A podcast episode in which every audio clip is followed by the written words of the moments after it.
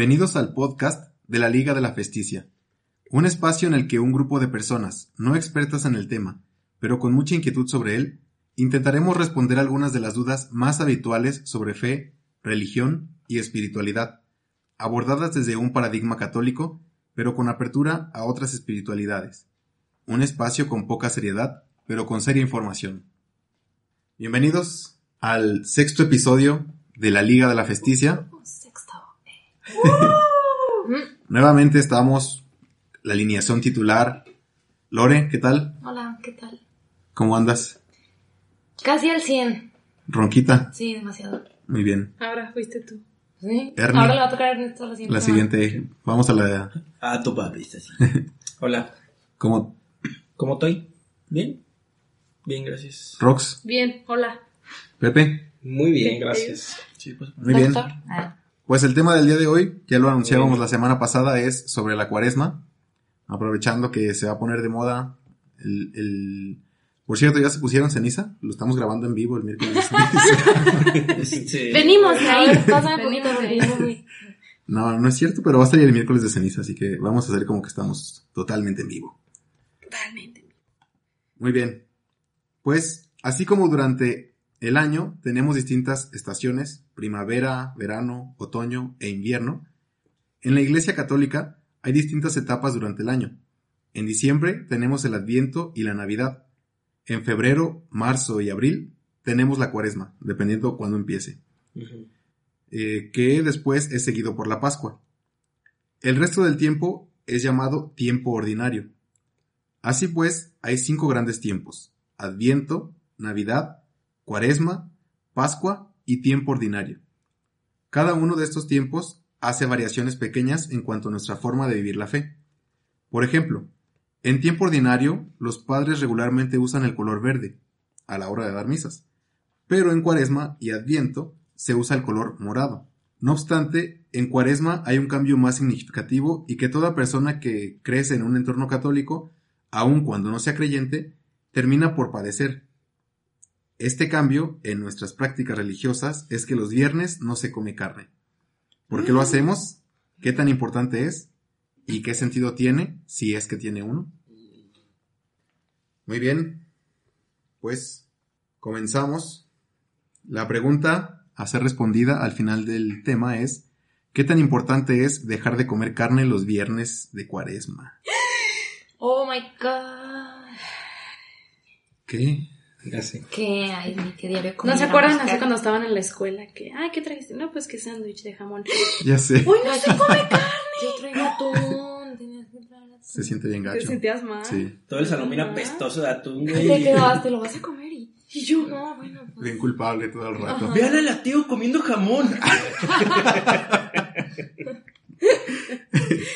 Muy bien, Pero también hay gente que los miércoles también, ¿no? el miércoles de ceniza. Pero yo, bueno, es que eh, un amigo con el que jugaba, su familia miércoles y viernes no comía. ¿Ah, sí? Y los... Ah, el viernes aparte ayunaba. Siempre, ¿A poco? todos los viernes. Ah, no sabía eso. Eh, mi mamá. No, los viernes- familia hay como que modifica. Sí. En, en No, pues no la orden, De tacos. De- de- De predicadores. Sí, en la orden de predicadores, los, todo el año, todo el año, los martes y los viernes no se come Carne. carne roja. O sea, eventualmente sí, pues. ¿Y de qué otro color sí se puede? O sea, pescado, pollo ¿Y ese qué color es? o verduras, así como tortitas de coliflor, de... De de- camarón. pero, no, o sea, tú no te das cuenta. Hasta O que... sea, ¿No te das cuenta que es algo... ¿Qué? ¿Cómo? Ajá. O sea, que es la que- intención de no comer carne? Ajá, exactamente. Yo no me di cuenta Mm. conscientemente hasta como el segundo o tercer año que dije, ah, sí es cierto. ¡No manches! Ya cuando iba a salir me di cuenta Sí. que... Sí, o sea, no te lo prohíben, nomás las personas que preparan la comida nunca hacen, Ah, o casi nunca hacen carne los martes y los viernes. ¿Y por qué? ¿Por qué martes? No Ay, sé. martes. O sea, ¿por qué todo el año, pues? Antes en la, en la antigüedad, en la Edad Media, todos los religiosos, desde septiembre hasta... O algo así, pues, no recuerdo bien si es en septiembre. Estoy esperando, abuelo. O sea, terminando la Pascua, terminando la Pascua, casi que en la, solo en la Pascua comían carne. O ese, un periodo más. Y sí, creo que desde septiembre hasta hasta cuaresma, todo ese lapso. No, o sea, no más tengo de la seis fecha. me- un poquito más de Sí, seis o sea, no tengo bien lo- el dato, pero, pero hay, había un periodo muy grande que no comían. Carne. Ajá, Carne roja. sí. Órale. Y yo creo que así se fue disminuyendo hasta que quedó martes y viernes, yo creo. Pero bueno, ¿Y cuándo dices que empieza la cuaresma? el miércoles, hoy. Ah. ¿Vienes de tomar 26 de ceniza, que febrero. no? Ah, sí, sí, claro. Hoy Bueno, ya. Sí, claro. Empezamos. La cuaresma inicia con el conocido miércoles de ceniza. ¿Qué es el miércoles de ceniza? Pues un día en el que vas al templo y te ponen una mancha negra en la frente y si llegas a tu casa de noche y no traes la mancha negra, tu buena madre católica recarga su frente contra la tuya para que algo de sus cenizas se impregne en ti. Eso si no tomó un buen puño de cenizas en una servilleta. No sé si les... Ay, sí. Ay, sí, el año que- nos tocaba poner ceniza y llegaba alguna doña seguido. ¿Me puedes poner aquí en un, cl- un Kleenex? Ay, tú no traes un Kleenex. Y yo así, "Ay, no pasa nada si no, si no se lleva. Sí. No, sí, sí, ándale. Y ya, pues, ponías Pero qué padre, ¿no? O sea, es importante para ellas. Sí. Una vez también me metí y agarré así en un puñito y me dijeron, amigo Gustavo Ceniza falleció. No mames, agarrando de la uña así. Eh, amigos, es mi abuela, por favor, ayúdenme. Qué grosero, sí. Eso, eso que dijiste, la mancha negra, me recordó a- al de la película de Piratas del Caribe, güey, cuando... ¿Sí la vieron? Sí, ¿cuál? La, la, la segunda donde que Jack Sparrow debe una deuda y, y le dice la mancha negra, la mancha negra, y dan la vuelta y después escupen. No sé por qué hice esa referencia, pero Sí, sí. me recordó. Que trae Muy la mano. Este día y este rito tienen la intención de recordarnos que somos polvo y que volveremos al polvo. O como diría el gran poeta mexicano Marco Antonio Solís,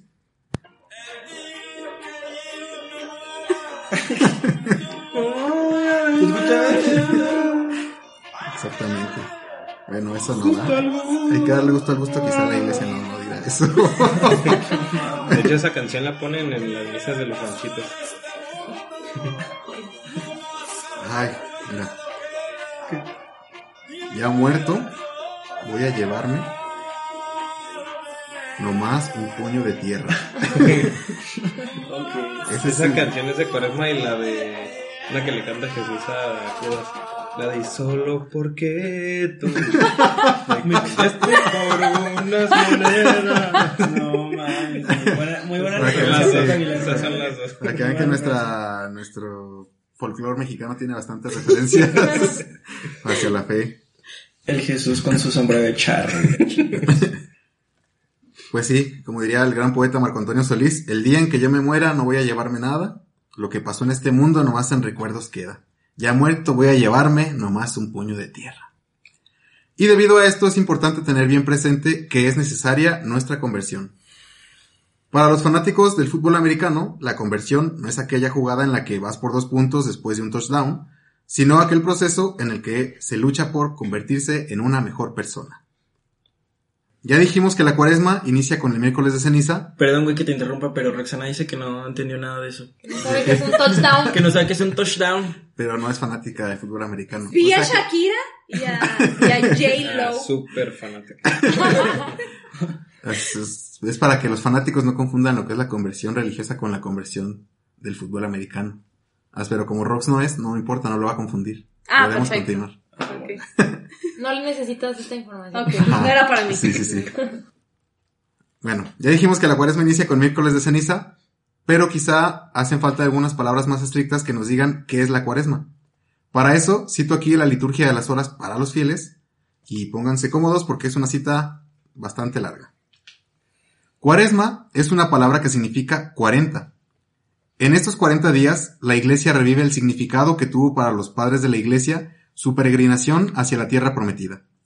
También Jesús quiso experimentar personalmente el significado de los 40 años del desierto, inaugurando su misión con una estancia de 40 días en el mismo. O sea, en el mismo desierto, no en el mismo. Ah. O a lo mejor sí en el mismo, ¿no? Estaba introspectando y así. Para la iglesia, pues, este periodo significa un camino de desierto y austeridad para llegar, por medio de la penitencia, a la verdadera libertad de la Pascua definitiva. Durante estos días, el pueblo cristiano emprende un camino de esfuerzo liberador. En este contexto, las, priva- las privaciones cuaresmales quieren ser un instrumento, a la vez operante y simbólico, de su camino. Abstenerse de ciertos bienes materiales ayuda a descubrir el valor de los bienes más definitivos, que no son los que vemos con nuestros ojos, sino los que aún no podemos contemplar. Este es el sentido de las oraciones cuaresmales que, con tanta frecuencia, aluden a la penitencia, al ayuno, a la mortificación corporal y a las privaciones. Bueno, esta cita, ya cierro cita aquí. O sea, hay tres cosas que considero importantes rescatar. Vamos una por una. La primera, para la iglesia, la cuaresma, es un camino para llegar a la Pascua. La cuaresma por sí sola carece de sentido pleno. La cuaresma solo es comprendida en totalidad cuando se ve como un camino de preparación para la Pascua, que es la gran fiesta para que los cristianos se preparan, la resurrección de Cristo de entre los muertos. Curiosamente, hemos pasado muchísimos años más atentos a la cuaresma que a la Pascua, y de la cuaresma el momento más importante ha sido el miércoles de ceniza, cuando solo es el comienzo. Quizá por la cultura de culpa en la que hemos crecido, no sé. Creo que es algo parecido, o sea, este, esta relación entre miércoles de ceniza, cuaresma y pascua, es algo parecido a inscribirte al gimnasio, ir el primer día, tomarte una foto, pero después ya nunca volver. Así como... Es un clásico. sí. Clásico, ya lo apliqué. Sí. O también lo he pensado como una comida. eh, así de esas que van todas elegantes, ¿no? Que primero llegas y te dan como una botanita para abrir apetito. Luego te dan una sopa, un platillo de entrada, como les llaman. Y después te dan el plato fuerte, el platillo principal, lo que realmente vale la pena. Quizá en este caso el postre sería Pentecostés, no sé. Pero creo que el miércoles de ceniza sería como la botana, la cuaresma la entrada y la pascua el plato fuerte. Eh, aquí recuerdo alguna vez que fui a comer con un... En mi casa se come una cosa, no, hay- no es como por tiempos o así. Pero alguna vez que me invitaron a comer a un lugar, llegué y primero dieron como botana, disque, pero la botana era como súper, no sé, eran como quesadillas de flor de calabaza, Llenaste. ajá, era jamón serrano, quesos, Está la diarrea. Jamón serrano. Cuando se llama Bon Appetit, oh, Bon Appetit, comida griega. y luego aceitunas, ¿qué, qué más había? Y esa era la entrada. Ajá, era como la botana nomás. Entonces yo me comí como dos quesadillas de, de flor de calabaza porque dije, está, bien está bien buena. buena, sí. Después nos dijeron, bueno, pasen al, al comedor. Y pasamos al comedor y todavía sirvieron crema de algo. Y después de la crema de algo sirvieron ya el plato fuerte, ¿no? No recuerdo si era mole, porque estaba en Puebla. No recuerdo si era mole o algo así. Y, y dije, oh shit, ya no puedo más. y me parece que es lo mismo. Baño, ahorita vengo. Voy a descomer. Me parece que es lo mismo con, con estas etapas, ¿no? A veces, de hecho, en mi experiencia, eh, el tiempo que he estado muy cerca de los templos en estas fechas, el miércoles de ceniza se llena súper, súper exageradamente Sí. de gente y todo el día está circulando gente, todo sí, el Sí, día. me acuerdo. Durante la cuaresma, yo recuerdo desde chico, era una tradición muy arraigada no comer carne, ¿no? De, o sea, carne roja los viernes, y eso lo recuerdo muy claro. Pero para mí la cuaresma culminaba con los, la Semana Santa, o sea, con los días santos, ¿no? Que el, el suceso más importante que yo recuerdo es que íbamos a visitar siete templos un día de la semana, no recuerdo cuál. Pero yo no, o sea, en mi mente no, no, no había, o sea, como sentido, ¿no? O sea, como Pero hacías eso, o con sea, cuando estaba chico. Sí, ah. sí.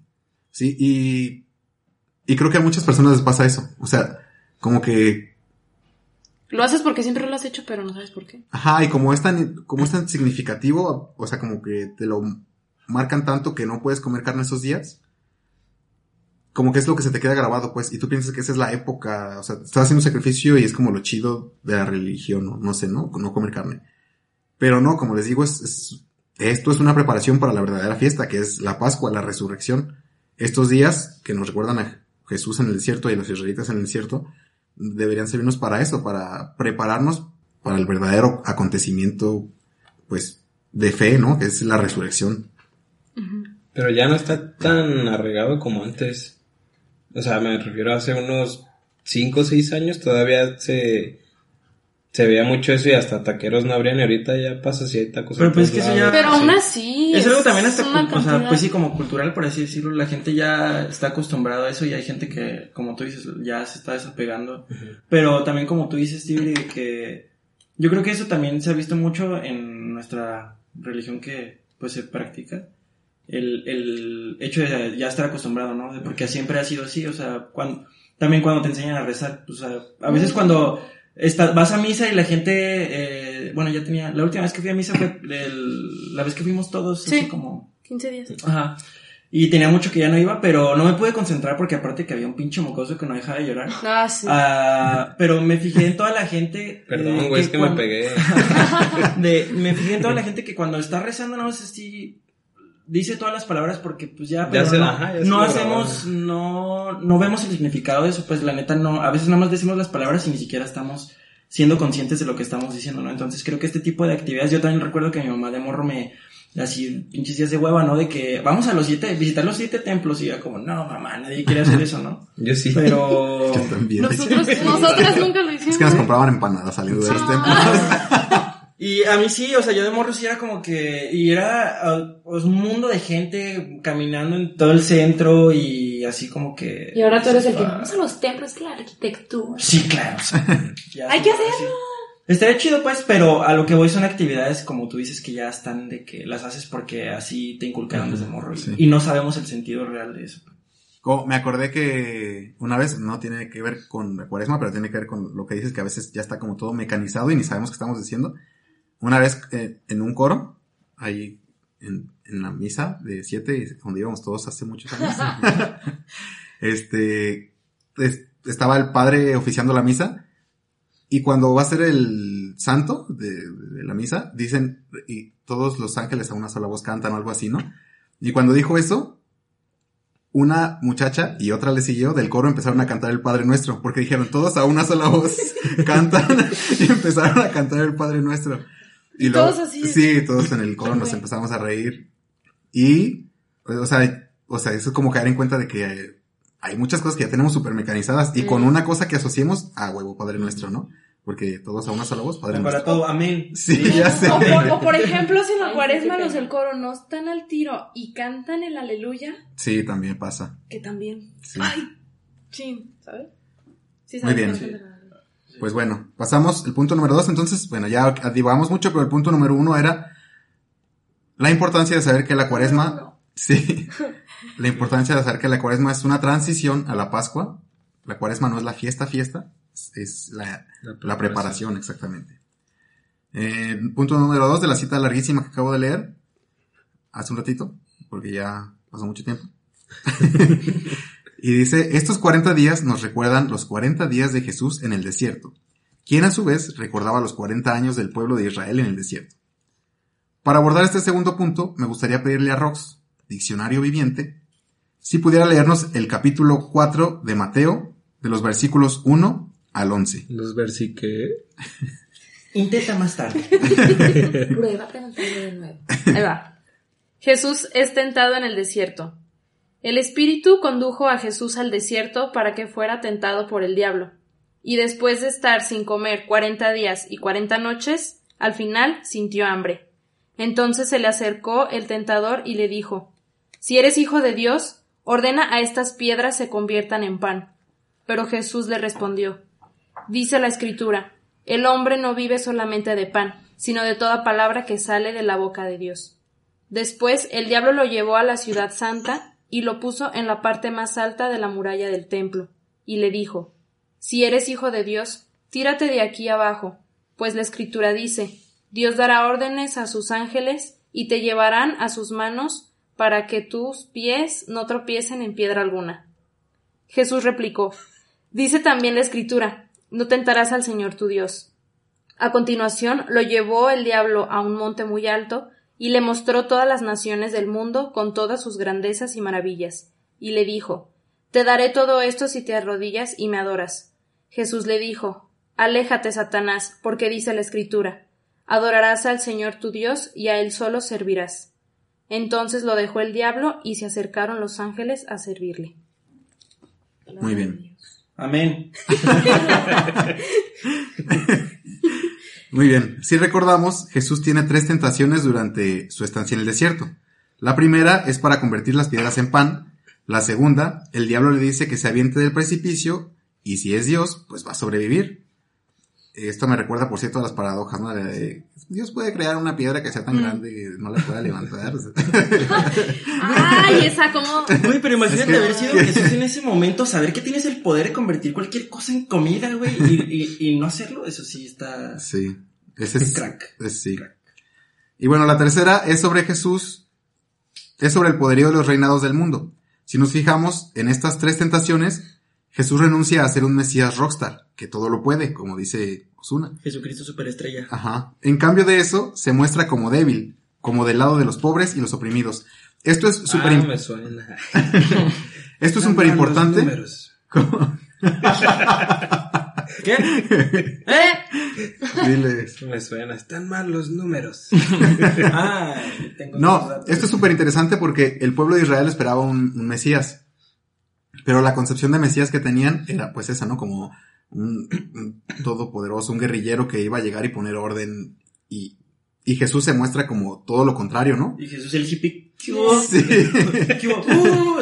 Esta chingadera no la quiero. Y es- esto marca totalmente la misión de Jesús. O sea, es como decir, yo, o sea, yo no voy a seguir este jueguito del mundo en el que más, el que el más poderoso es el que manda. Sí. Al contrario, debe ser el que sirve, el, el que debería tener como la mayor responsabilidad.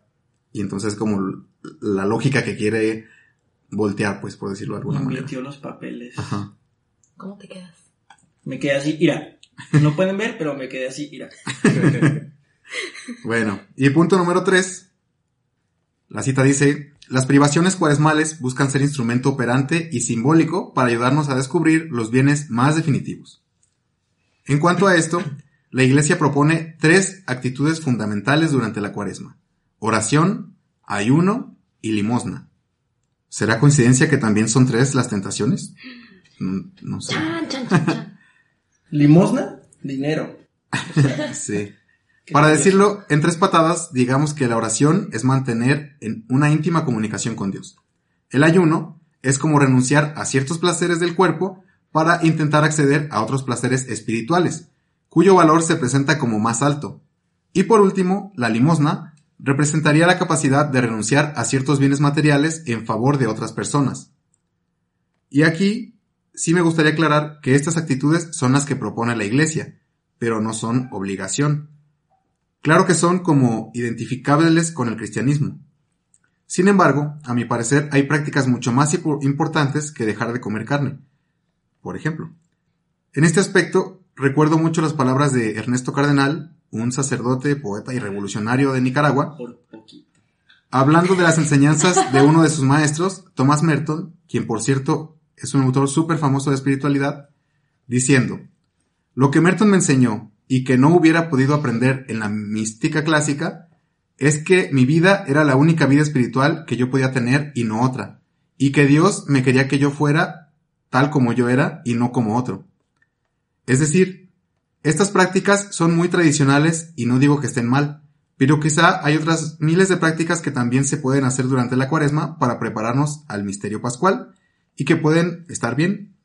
A fin de cuentas, cada quien vive su espiritualidad de distinta manera. Habrá a quien le funcione y a quien no. No, pues sí, cierto. Aquí les, les comparto. Quiero que se salgan fuera. ¿No es ese? eh, No. No, les comparto un mensajito. No, no sé si es del Papa en realidad, pero anda circulando en WhatsApp. Este, El mejor güey. El cuerpo Dice de Cristo, ¿no? nene. Dice. Ay, no puedo abrirlo. Ahí está. Dice. Se acabó el ayuno de carne en cuaresma, finalmente. ¿Ya vieron qué belleza? El Papa Francisco propone 15 senci- sencillos actos de caridad que él ha mencionado como manifestaciones concretas del amor de Dios. 1. Saludar, siempre y en todo lugar. 2. Dar las gracias, aunque no debas hacerlo. 3. Recordar a los demás cuánto los amas. 4. Saludar con alegría a esas personas que ves diario. 5. Escuchar la historia del otro sin prejuicios, con amor. 6. Detenerte para ayudar. Estar atento a quien te necesita. 7. Levantarle los ánimos a alguien. 8. Celebrar las cualidades o éxitos de otro. 9. Seleccionar lo que no usas y regalarlo a quien lo necesita. 10. Ayudar cuando se necesite para que otro descanse. 11. Corregir con amor, no callar por miedo. 12. Tener buenos detalles con los que están cerca de ti. 13. Limpiar lo que uso en casa. 14. Ayudar a los demás a superar obstáculos. 15. Llamar por teléfono a tus padres, si tienes la fortuna de tenerlos. Y luego, ayuna de palabras hirientes, ayuna de descontentos, ayuna de enojos, ayuna de pesimismo, ayuna de preocupaciones, ayuna de quejarte, ayuna de presiones, ayuna de tristezas, ayuna de egoísmo, ayuna de falta de perdón, ayuna de palabras y llénate de silencio. Si todos intentamos este ayuno, lo cotidiano será, se llenará de paz, confianza, alegría y vida. Gran sabiduría del Papa Francisco en esta propuesta de cuaresma. Por ello lo comparto con gusto. Así dice el mensaje, pues. Ah, qué bonito. Ah, padre. Digo, Pero- no es está Y si, y si lo dijo, si lo dijo él, ¿Quién porque ya ves que ahorita le andan inventando Sí, como. Bob Marley, güey, puras cosas que en el pedo de eso, güey. El Papa Francisco dijo que ¿Cómo? la guerra Sí. nuclear... Matanga dijo la changa. El Papa Francisco. Papa Francisco 2020. Sí. Sí, no sé si sea del, sinceramente no, no. Pero igual está padre. Está padre. ¿Qué Ajá, ¿Le escribimos? ¿Le preguntamos? Y a lo que voy con esto es que, o sea, el dejar de comer carne es, es uno de los actos como de ayuna, de ayuno, que, que tiene este significado, ¿no? Como de, de privarte de un bien material para poner atención especial en bienes espirituales. Pero no sé si, o sea, si, Sí, si, si no lo haces, ¿qué? O sea, ¿Qué me va a pasar? ¿Qué me va a pasar? sí, exacto. ajá. ¡Infierno! Pienso, pienso que si no lo haces, pues a lo mejor no pasa nada. Pero si no lo haces, pero consciente de esto, o sea, de lo que es la cuaresma, ¿no? De prepararte. Si no lo haces, pero te estás preparando a conciencia, como dice Sí. Ernesto, pues a lo mejor vale más, quién sabe. Eso es lo que Satanás te quiere hacer creer.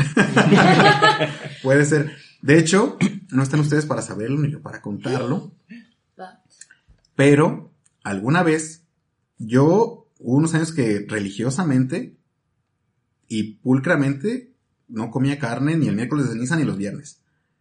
Y alguna vez, ya entrado en madurez y eso, con un sacerdote que no va a decir su nombre, y habíamos varios ahí como compitas, estábamos ahí platicando y todo, y era un día de ayuno y nos llevó a comer a los tacos. Oh, Dios. ¿Y eso? Pues es que... La traición, hermano. Sí, Eran veganos. Eran tacos veganos. Ah, ok. Tacos árabes. No, no es cierto. No, es que su, su concepción es que era más importante que siguiéramos conviviendo a que como no podíamos tener nada porque lo único que había cerca tenía que ver con carne, pues ya mejor se abriera, ¿no? O sea, como que para él era más importante hacer comunidad Pues sí. que, Sí. que guardar esa regla, por decirlo. Sí. Es que eso es como. Tiene más sentido. O sea, realmente hace más. O sea, no sé si ya mencionaste. O si me distraje, no sé, pues, pero. O sea, ¿en qué momento. En qué momento. eh, eh, esta tradición de, de decir no vamos a comer carne porque, o sea. que esto que tiene. Sí, se te iba a preguntar por qué. Sí, o sea. ¿en, en qué punto de, de la historia de- del catolicismo dijeron no vamos a comer carne porque esto nos ayuda a prepararnos espiritualmente? Cuando realmente creo que, bueno, que pone que se hace una, una acción. Eh, tengo entendido que en algunas actividades budistas hacen eso precisamente como para prepararte a, para meditar y los chakras y esas cosas, ¿no?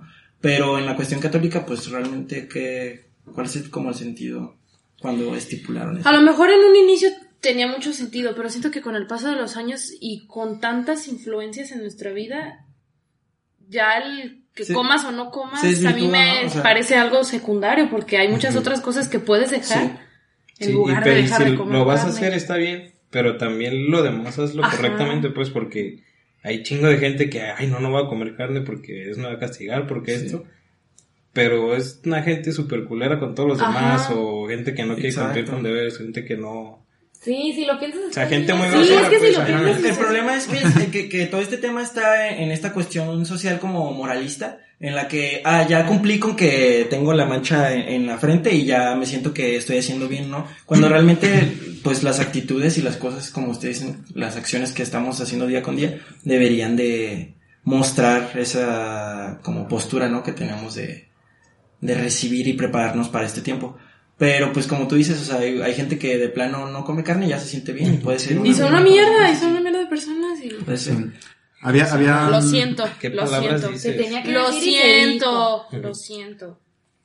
Y se me olvidó contar ot- otra cosa que cuando dije que todos han, o sea, como todos los que han crecido en un contexto cultural católico, incluso si no son creyentes, pero si han crecido en este contexto, han padecido esto, ¿no? Porque me acuerdo un, un amigo que quería desayunar algo, Sí. no es creyente, y fue a comprar una torta en la esquina Bueno.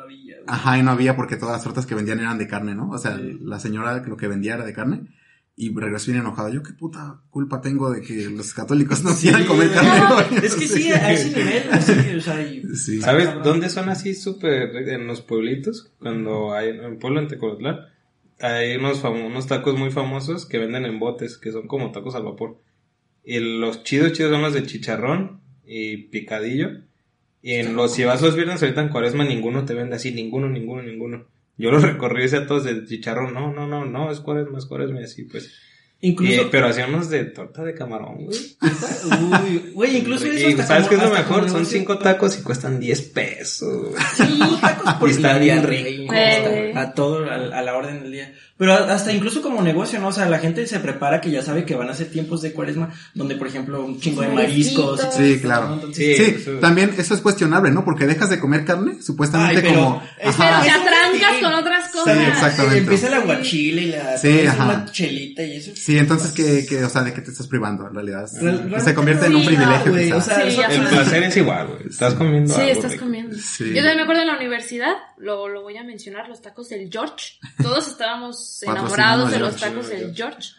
Y pues era un negocio familiar, era el George, su mamá, su Era hermana y más gente. El papá Y cuando era cuaresma, pues la mamá es, yo Tremendo. espero que todavía viva la señora, este, muy católica y no vendían carne. Y varios se enojaban y ya el George le decía, "Ah, es que mi mamá, es que ella ves.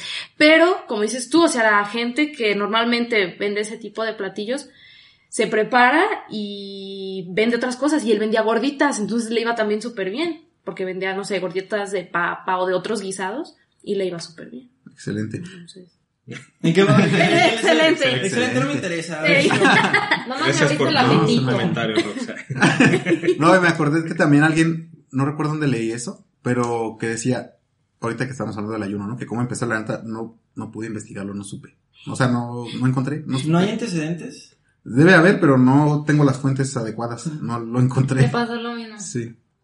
Pero el chiste es que leí, llegué a leer algo que, de- no recuerdo en dónde, perdón, pero decía algo así, o sea, como que antes tenía mucho sentido, o mejor dicho, tenía más sentido, no sé si mucho, pero tenía más sentido, que dejaran de comer carne porque la carne era como un privilegio, ¿no? Dice, pero ahora la carne es de las cosas más baratas, más accesibles para la gente, o sea, como, Pues así como barato. O sea, es, es más barato que, Más persona puede acceder. ajá, Es más exactamente. fácil que puedas acceder. Sí, sí, sí. Por ejemplo, el hígado está súper barato, ¿no? Hay, hay personas que compran con 20 pesos, no sé cuánto de hígado, pero pueden hacer un platillo súper amplio con hígado encebollado, no sé. Pues es carne, ¿no? ¿no? No podrías comerlo. Pero, o sea, lo que iba es que, que hay algunas cosas de carne que son de lo más accesible de comprar para la comida diaria. Sí. Si tú una persona, Mucho más que los mariscos, güey. Sí, claro, No, claro. Ajá. Ah, sí. si tú una persona que no tiene muchos recursos le dices que no coma carne y no tiene posibilidades de comprar, pues si eso, ¿no? Pescado, mariscos o otra cosa accesible, pues lo vas a dejar sin, Comer. ajá, prácticamente. Entonces, eh, es todo un tema, es todo un tema. Pero bueno, ya estamos por terminar, pasamos a la pregunta. Para concluir, responderemos la pregunta inicial. ¿Qué tan importante es dejar de comer carne los viernes de cuaresma? Empezamos Mm, Qué tan importante. Importante. en nuestra fe, o sea, ¿qué tan importante es nuestra fe? ¿Cómo lo conciben ustedes después de lo Pues que yo creo que a lo mejor el sentido que cada uno le da, ¿no?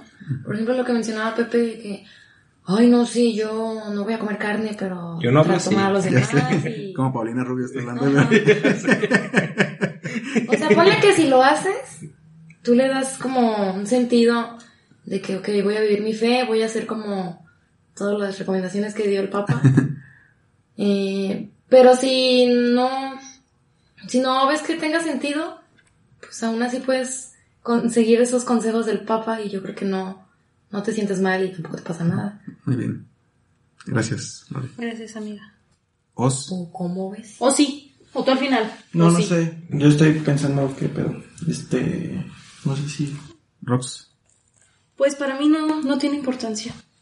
Ah, Roxana. Perdón. Roxana la más. Ya sé, Roxana, acabas de fan decir se va a esto. caer. Roxana Tu fan va a tirar el celular. No. Imposible. No, pues es que para mí no tiene. No, es que digo, Es ya, un periodo- ya la neta es raro encontrar a alguien Un periodo "Ah, en el sí". que dejes de comer carne.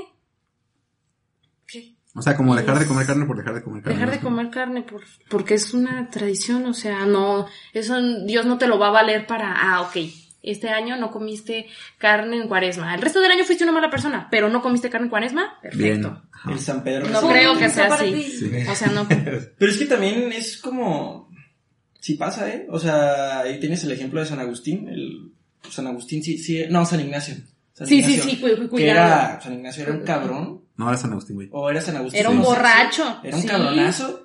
Y de repente, es lo curioso, ¿no? De, de, de estas como concepciones del catolicismo que dices, ah, pues ya, al- al- o sea, toda mi vida puedo hacer un desmadre, pero al final me convierto y ya, no hay pedo.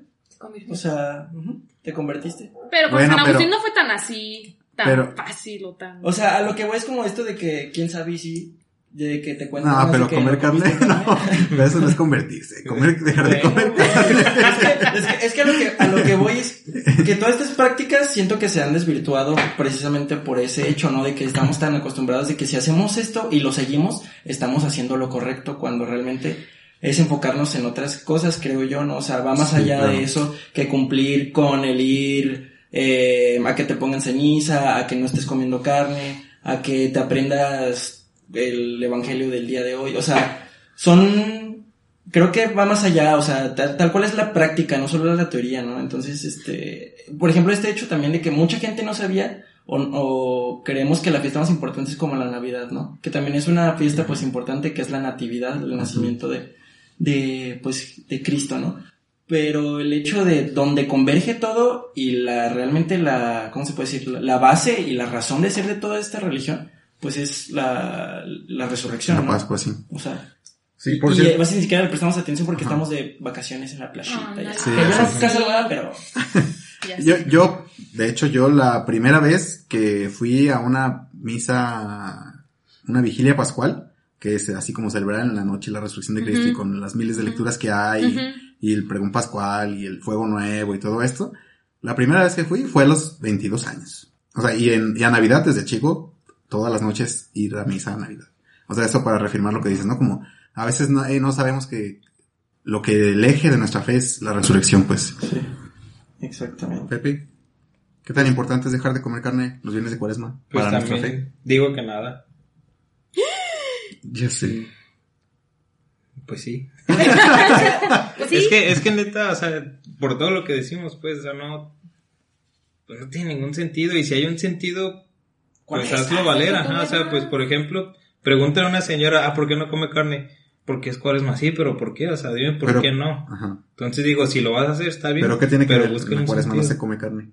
¿Pero por qué no come carne? Porque es cuaresma. Ándale, gracias. Sería bueno hacer un sondeo. Sí, entonces, Sería bueno. digo, si lo vas a hacer, qué chido, pero busca un sentido para hacerlo. ¿Para qué lo vas a hacer si no tienes, si no sabes por qué lo estás haciendo, no lo hagas, Es, pues. Sí. es que Y mejor concéntrate en, concéntrate en mejorar otras cosas que sabes que estás de la chingada, como, no sé, si eres muy grosero con todos, pues bájale poquito, si, no sé, cosas así, pues cosas muy sencillas que, Sí. Pues que si creo que son 40 mucho días. más, más, más importantes. Perfecto para convertirlos en Sí. un hábito. Sí, sí, Ajá. claro.